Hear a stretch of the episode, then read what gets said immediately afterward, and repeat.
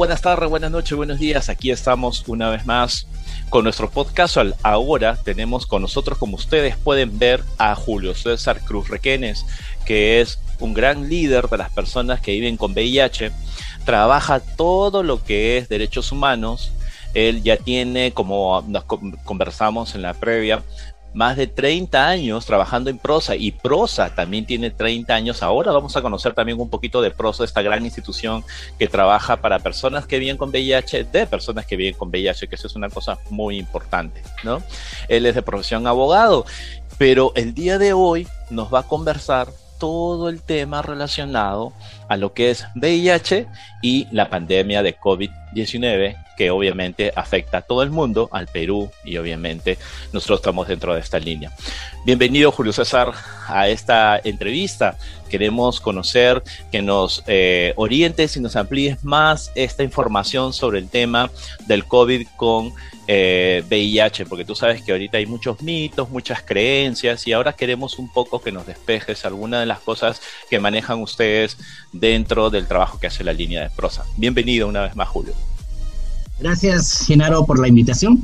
Para mí siempre es un gusto compartir con ustedes espacios como este donde se pueda eh, diseminar la información o, proveer información a las personas eh, usuarias de nuestros programas, ¿no? Entonces sí, este, te agradezco por la oportunidad.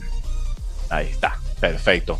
Entonces, Dentro de, dentro de esta eh, entrevista que le vamos a hacer a Julio César, tenemos varias preguntas, varios mitos, varias dudas, varias creencias también que se han originado ahora con respecto a los tratamientos para las personas que viven con VIH y al tema del COVID, que ustedes saben es un retrovirus también de la misma forma. Pero ahora vamos a conocer algunas de las verdades, porque obviamente el trabajo que hace Julio César es obviamente bastante amplio en esa línea.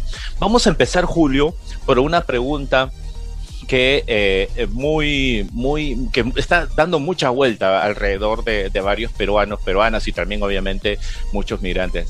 El tema de que es muy difícil que una persona que es eh, positiva al VIH, pero que eh, sus resultados de CD4 y de carga viral son eh, muy óptimos, muy altos, con defensas muy altas, con eh, defensas que pueden controlar todo.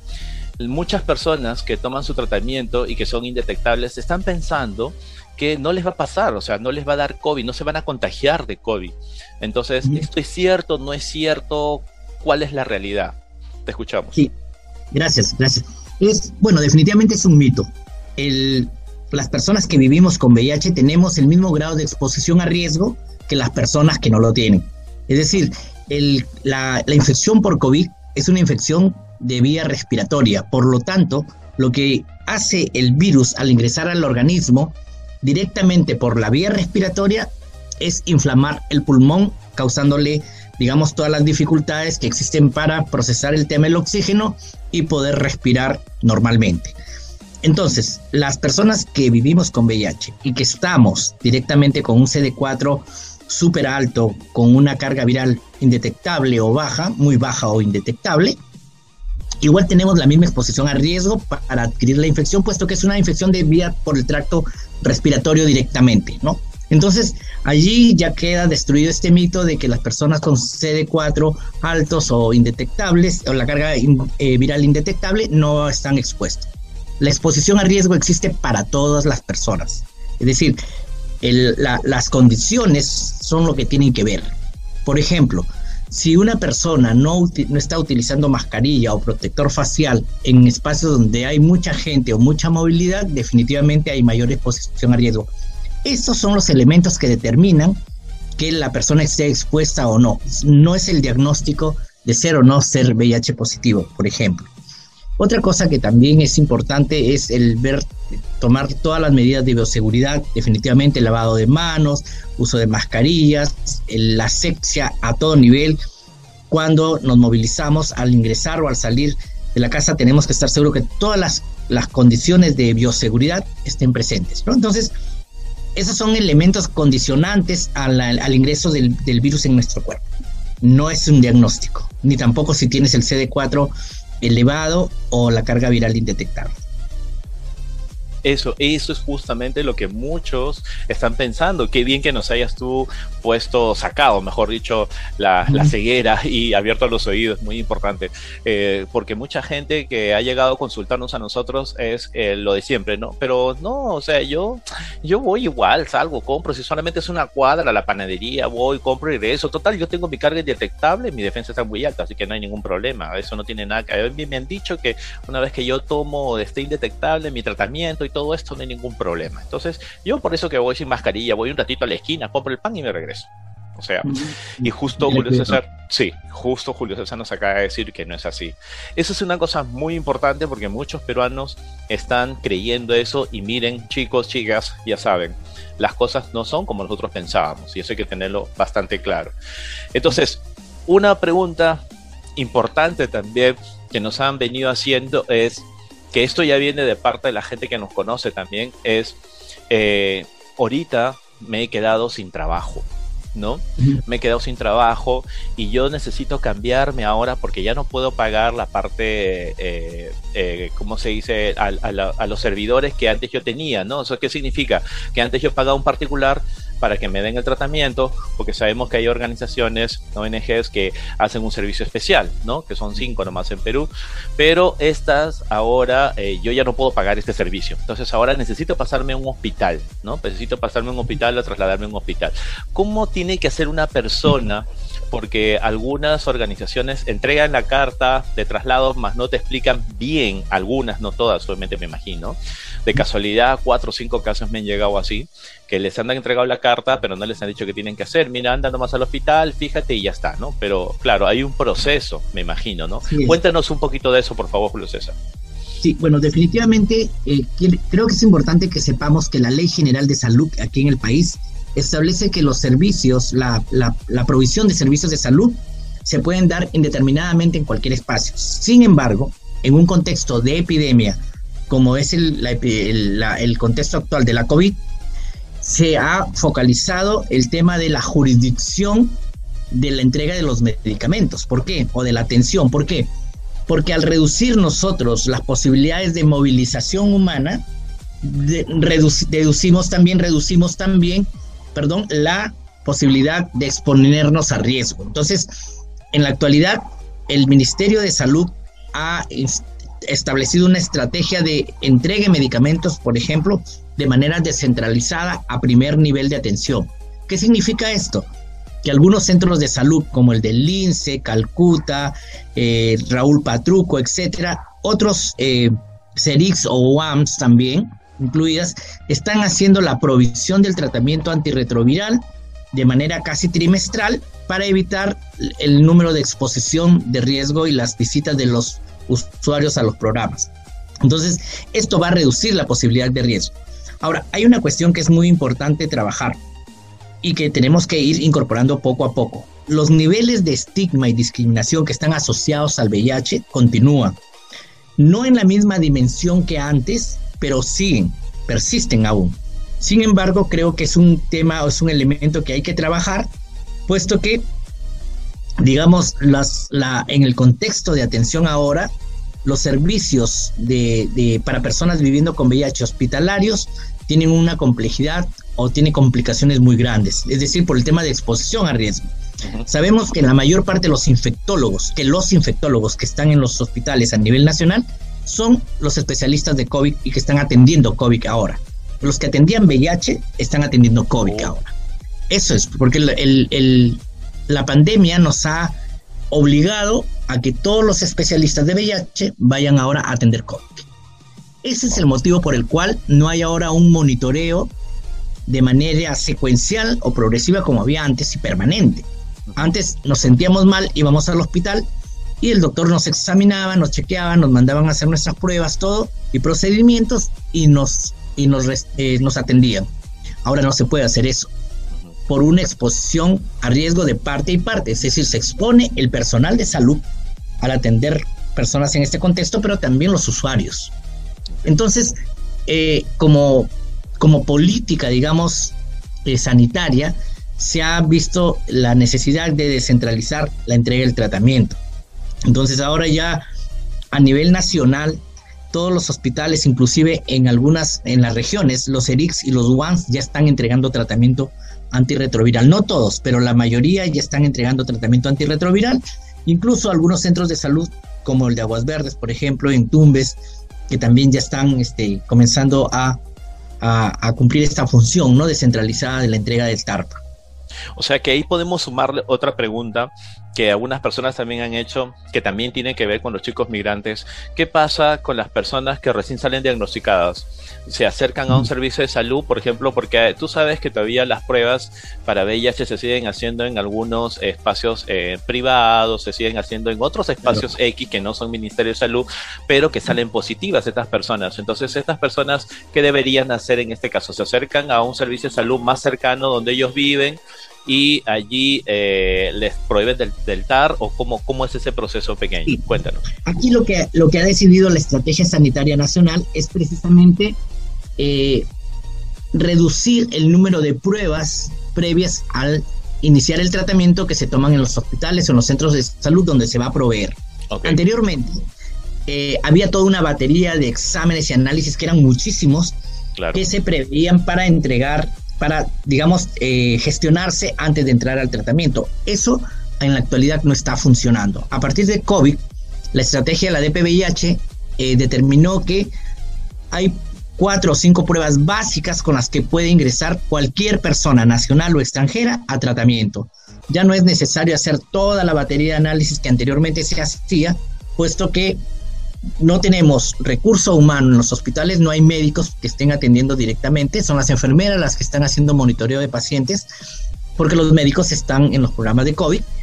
Y segundo, de que lo que se está haciendo es que las personas que están, digamos, con una condición estable de salud, cada tres meses se les entregan los medicamentos y si se les está haciendo CD4 y carga viral, por lo menos una vez cada seis meses, es lo que se ha previsto, por lo menos para que si hubiera algún problema de salud o alguna alerta, inmediatamente actúen, ¿no? Entonces, se está, sí se están tomando CD4 y carga viral, no en todos los hospitales, no en todos los hospitales, porque esto varía.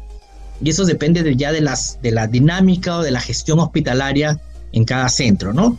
Pero, por ejemplo, en los hospitales más grandes sí se está haciendo CD4 y carga viral un poco distanciados, pero se están haciendo, porque hay que monitorear de todas maneras cómo está funcionando el esquema o no en unas condiciones de este contexto en el que estamos. Claro, claro. En el caso de los pacientes nuevos, digamos que son recién diagnosticados, como te dije, sí, se les, sí hay ingresos nuevos, muchas veces en los hospitales ya no porque están saturados, pero sí en los centros de salud, por ejemplo, tenemos el Centro de Salud del INSE, el Centro de Salud México en San Martín de Porres, tenemos en Tahuantinsuyo, se sigue dando tratamiento en, el mismo CERIX de Tahuantinsuyo. En el San José Entonces, Salvador, en el de Chorrillo. Villa Salvador, así. En, el Callao, en, el Lazareto. En Lazareto, sí. En Surquillo y Guanta. Igual. Entonces está en Guanta también, ¿no? En Patruco se sigue dando tratamiento antirretroviral. Entonces se ha descentralizado de tal manera que esto permite que las personas que vivan en, los, en la jurisdicción más cercana puedan acceder allí mismo al tratamiento. Eh, esa es la lógica de por qué eh, hay que tener el considerar el tema de la jurisdicción. Tiene que ver, eh, para la entrega del medicamento, tiene que ver con una política de reducir riesgos de exposición. Esa es la lógica. O sea, entonces escúchenos bien, escúchenos bien por favor. Eso significa que si yo tengo un pariente, disculpen, un pariente, una persona muy cercana, un amigo, que sale diagnosticado con VIH, significa ahora, significa que por cuestiones reducir el riesgo de que vaya a contagiarse de COVID, a esta persona la van a derivar al centro de salud o al, al CERIT más cercano o a la UAN más cercana para que inicie ahí el tratamiento. No es porque se les da la gana al Ministerio de Salud que, que se den cuenta. Ahora, estamos en el 2021, ¿no? Y creo que justamente Julio decía una cosa, el tema de la discriminación, el estigma no se ha reducido, eso no se ha reducido al 100%, creo va a ser un poco, van a pasar muchos más años, creo, ¿no, Julio? Como para que la gente entienda el tema de, de, de, VIH pero creo que por tu salud o la salud de tu familiar o la salud de tu paciente o tu amigo, pues tienes que decirle que se tiene que acercar a ese servicio de salud donde le han dicho que tiene que ir a atender. No porque se le da la gana al ministerio, no, ahora es por cuestiones de reducir el riesgo a que se contamine o se contagie de COVID. Imagínense ustedes si viviera en, en comas y quiere recibir el tratamiento de María Teresa de Calcuta en Lima Este. O sea, miren todo el, el transporte que va a hacer que se puede poner en riesgo la persona y no es la idea ahora actualmente. Ponernos en riesgo no es la idea de nadie. Y creo que la estrategia, como dice Julio, la estrategia que ha puesto el Ministerio de Salud es muy atractiva como para que las personas se sientan más a salvo. Ahora, entrar a un servicio de salud, no todos antes, antes se podría decir, pero entrar a un servicio de salud ahora no es precisamente porque tienes un diagnóstico de VIH, ¿no? Puede ser cualquier otra cosa. Puedes recoger el medicamento de tus familiares, puedes decir un montón de cosas. Además, ahora la gente también andamos más encerrados. No es como antes que estabas en la puerta, la señora señora con los, con los ruleros chismoseando. Ahora no es así. Las cosas son muy diferentes. Perfecto. Una pregunta, a ver, vamos a continuar con las preguntas. Eh, ya, ya nos contestaste una que era bastante importante, que también mucha gente nos ha dicho, ya me toca mi CD4 y no me lo han hecho y estoy preocupado, preocupada. Pero ya sabemos ahora, Julio también nos acaba de decir hace un momento por qué y cómo lo están haciendo el tema de las pruebas de las cargas virales y los CD4, ¿no? Que se están haciendo con un tiempo eh, prolongado en algunos casos y a las personas que sean necesarias para el control se les está haciendo. Y obviamente dentro de los hospitales son eso, ¿no, Julio? La carga viral y CD4 como siempre. Así es, mayormente en los hospitales grandes. Entonces, otra pregunta que tenemos es eh, el caso, por ejemplo, de lo que decíamos con lo que empezamos. El caso de que si me han, o sea, ya no tengo trabajo y necesito, ya no tengo trabajo y necesito cambiarme de un servicio eh, privado a un particular. ¿Cómo, ¿Cómo tendría que hacer ahí? Me dan la carta, una, la organización y yo de ahí, ¿dónde voy? ¿Con quién voy? ¿Cómo es ese proceso? El procedimiento allí continúa siendo como siempre ha sido. Hay una carta de referencia que tiene que emitir el centro de salud donde estás recibiendo el tratamiento y luego lo, lo llevas al, al, al, Ministerio de Salud directamente, pero al, hospital o al centro de salud al que estás, que estás pensando, en el que estás pensando recibir el tratamiento, ¿no?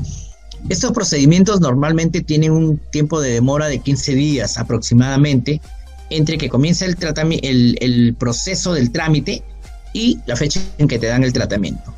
Como les decimos, se han eh, reducido mucho los procedimientos. Antes, cuando estas referencias se hacían a otros centros para vinculación, la demora era mucho mayor. Eh, ahora no. Con, la, con el contexto de COVID, automáticamente casi hay, he visto casos que hasta en una semana han estado ya recibiendo el tratamiento en otros hospitales, sobre todo, ¿no? Entonces, ahí hay una, una cuestión que, que considerar. Otra, otra, otra cosa que es importante es entender que los hospitales están saturados y llenos. Muchos de los hospitales ya no tienen capacidad para atender más personas con tratamiento antirretroviral y sobre todo, como les decía, con estas limitaciones que hay, porque el personal que atiende VIH es el recurso que está atendiendo COVID ahora. Entonces ahí hay bastante, sobre todo los médicos, ¿no? Entonces ahí hay bastantes dificultades y limitaciones y hay que adecuarse al contexto de la epidemia. O sea, la epidemia tiene una dinámica y nosotros tenemos que actuar de acuerdo a esa dinámica en la que vivimos. Por lo tanto, hay que tratar de programar eh, nuestras visitas, programar, eh, identificar el centro de salud más cercano, etcétera. Esas medidas se tienen que tomar sí o sí. Ok, perfecto. Una pregunta más con esta línea y de ahí vamos a hacer un corte. Y eh, a ver, ¿qué pasa con las personas que han abandonado, por ejemplo, el tratamiento y ahora quieren volver? O sea, porque tú sabes que ha habido mucha gente que ha abandonado el tratamiento por X situación, algunos porque están migrando otra vez a Lima. Tú sabes que hay muchas personas, muchos compatriotas nuestros están otra vez regresando a Lima porque ya tenían una vida hecha acá, pero se fueron por el tema de pandemia, pero ahora están volviendo a regresar. Y algunos han abandonado el tratamiento durante todo ese tiempo, algunos ha sido un año, seis meses, ocho meses, algunos hasta más, ¿no? Pero algunos ya están haciendo algo algunas oportunistas. Por eso también ahora están buscando otro. ¿Cómo se tiene que hacer con estas personas, por ejemplo? ¿Qué tendrían que hacer ellos y ellas? Lo primero es que eh, tenemos que considerar que el, cuando hay personas que han hecho abandono de tratamiento por diversas circunstancias. No estamos aquí para hacer juicios de por qué dejar tratamiento ni, juzgar, no, no es la intención. Lo que se tiene que hacer es que, como es política del Ministerio de Salud para reducir, digamos, las brechas de atención y de control de la epidemia, se tiene que dar tratamiento antirretroviral a la mayor cantidad de personas que están viviendo con VIH, incluyendo reingresar a aquellas que han hecho abandonos. Por eso es que las facilidades son las mismas. En el caso de los abandonos, los promotores del sistema de salud de los programas de VIH tienen con una consigna especial darle atención especial a los abandonos. ¿Por qué? Porque un abandono es potencialmente una posibilidad de transmisión a otras personas. Cuando ya sabemos que cuando una persona está en tratamiento antirretroviral está indetectable, se reducen, hasta se reducen las posibilidades de transmitir el virus. Se reducen, no digo que desaparecen, se reducen. Claro, claro, claro. Muy bien dicho, muy bien dicho. Sí, sí, sí. Muy bien el condón. El uso del condón es permanente. Entonces, como se reducen estas posibilidades, ahí lo que nosotros tenemos que hacer es de todas maneras vincular a las personas. El tema, hay una cuestión que es importante que se entienda. El tema de los abandonos del tratamiento, la gente no abandona tratamiento por abandonarlo. No es que me da la gana de ya no tomo, no tomo, no. Eh, hay que hacer un análisis muy minucioso cuáles son las causas del abandono, ¿no? Y ahí sí creo que tenemos diversas causas. El tema de que puedo tener efectos colaterales que no tengo capacidad, digamos, biológica de soportar. Entonces, se tiene que evaluar para las posibilidades de cambios de esquemas. Ahorita hay dificultades para hacer ese tipo de apoyo desde el sistema sanitario porque no se están haciendo pruebas de genotipo o fenotipo para ver, por ejemplo, si es que los, eh, digamos, los efectos colaterales que ha tenido el medicamento en una persona han sido tan grandes que se necesita mudar a un esquema terapéutico distinto. Entonces, allí, eh, y un, un, una prueba de genotipo, fenotipo, que, que son las que se consideran para este tipo de cambios de esquemas, normalmente cuestan en, a nivel privado cerca de 7 mil soles las dos, ¿no? 3.400 y tantos, y en laboratorios conocidos, a es lo que cuesta. Entonces, en el Ministerio de Salud son gratis, pero en estos momentos no se están haciendo. Entonces, aquí uh, hay, esas son las brechas que nos está dejando el COVID para considerarlas en probablemente en otras preguntas más adelante, esas son las brechas que está dejándonos el COVID, que porque no hay atención directa o, o monitoreo de los pacientes como debería ser, es que no se puede atender a estas personas que hacen cuadros de resistencia. Ahora, los abandonos definitivamente se tiene que tener un, una, una atención diferenciada. No es que un abandono ya ingresas, te doy un medicamento otra vez y te vas. No, no es así. Hay, una, hay un programa de soporte especialmente que lo dan de la, la parte psicológica para aquellas personas que han abandonado tratamiento. Y eso también es parte de la estrategia de rescate, que así se llama, para la DPVIH. Y entonces se está trabajando todo este tema para reforzar la continuidad y la adherencia al medicamento. Y eso se está trabajando de una manera muy fuerte. Definitivamente hay barreras, hay muchas barreras y factores que todavía faltan por ser mejorados desde el Ministerio de Salud, ¿no? Por ejemplo, el tema de la educación de los pares. Tenemos consejeros y educadores pares que si bien es cierto hacen una labor muy muy buena, todavía falta reforzar algunos elementos como por ejemplo cómo incrementar percepción de riesgo, cómo educar a las personas que recién son nuevas y diagnosticadas y no, no, no conocen lo que ya conocemos quienes vivimos con VIH y seguimos tratamiento anterior. Entonces, ese tipo de cosas hay que considerar en el caso de los rescates, ¿no? una cosa muy importante antes de cerrar este primer bloque es que justo, eso es una cosa muy importante cuando se creó las intervenciones, ¿te acuerdas aquella época cuando se, se iniciaron las intervenciones y luego eh, solo se quedó en que las intervenciones como por ejemplo la de HCH o la de TS era solamente para que lleven gente, para que lleven gente. Desde el 98 que empezaron las intervenciones hasta casi el 2000 no se hizo muchas actualizaciones. Y luego ya cuando Minsa las toma logra hacer algunas actualizaciones con los promotores que ya no eran las mismas personas. Y creo que ahora ya estas personas que están dentro de las intervenciones ya necesitan sí o sí estas capacitaciones de refuerzo en información actualizada, porque obviamente tú no puedes tener un promotor educador de par desde el 98 hasta el 2021 que tenga en la cabeza que tenga que cumplir sus 5, sus 8, cuántos este, reabordados, cuántos no sé qué, porque eso ya no estamos ahorita. Ante la pandemia, mucho menos estamos como para esa situación. Ahora necesitamos pares que conozcan claramente el tema de la necesidad que tiene la población. Y una de las cosas importantes es lo que tú dices, o sea, cómo ubico a estas personas que hayan abandonado el tratamiento o que estén haciendo un oportunista, cómo ubico a estas personas, cómo me doy cuenta y muy sutilmente con la astucia que tiene cada promotor llevarla al servicio de salud y que retome el tratamiento. Y como tú dices, también esperemos que, y creo que ahora no son los mismos tiempos de antes, pero igual como tú dices, el estímulo de discriminación no desaparece, pero muchos médicos yo he visto cómo tratan ahora actualmente a, a, los pacientes o a las enfermeras, ¿no? Cuando son pacientes recuperados, felizmente no era como antes, no, oye, ¿por qué has abandonado? Tú estás loco, te vas a morir. Ahora las cosas han cambiado, ¿no? Algunos todavía tienen esa idea, ¿no? Porque eres homosexual, porque eres travesti, ya ves, ¿no? Pero ahora felizmente las cosas se están mejorando para eso y creo que sociedad civil tenemos eso, una carta sobre, como tú decías, para trabajar más adelante también. Ok, Julito, ¿algo que quieras agregar en esta parte, por favor? Cuéntanos.